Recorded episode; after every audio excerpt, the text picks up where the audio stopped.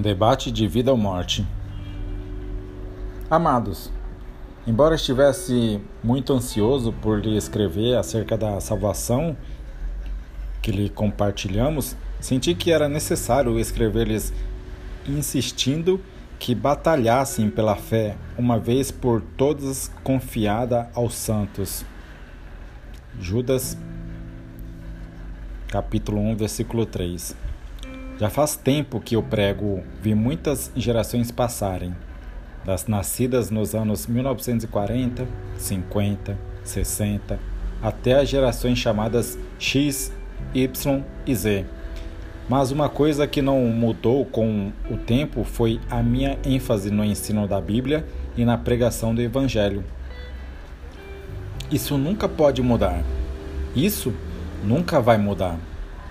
E isso nunca deve mudar. O Evangelho é o poder de Deus para a salvação de todo aquele que crê. Romanos 1,16 diz isso. E está sob ataque como jamais esteve.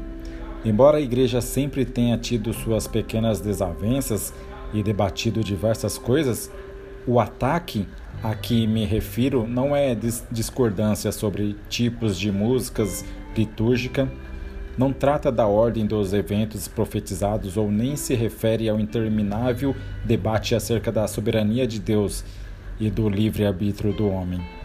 É um debate de vida ou morte, pois há um crescente número de pessoas que se denominam evangélicas e questionam se Jesus Cristo é mesmo o único caminho para a salvação.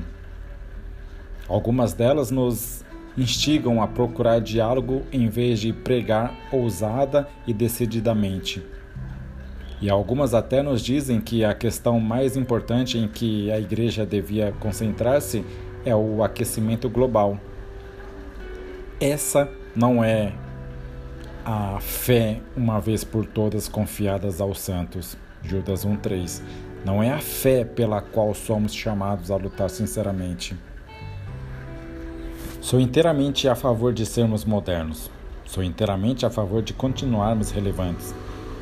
Mas temos de ser verdadeiros, temos de ser corretos e, sobretudo, temos de ser bíblicos. Vamos acertar as nossas prioridades? Vamos voltar para a nossa mensagem principal?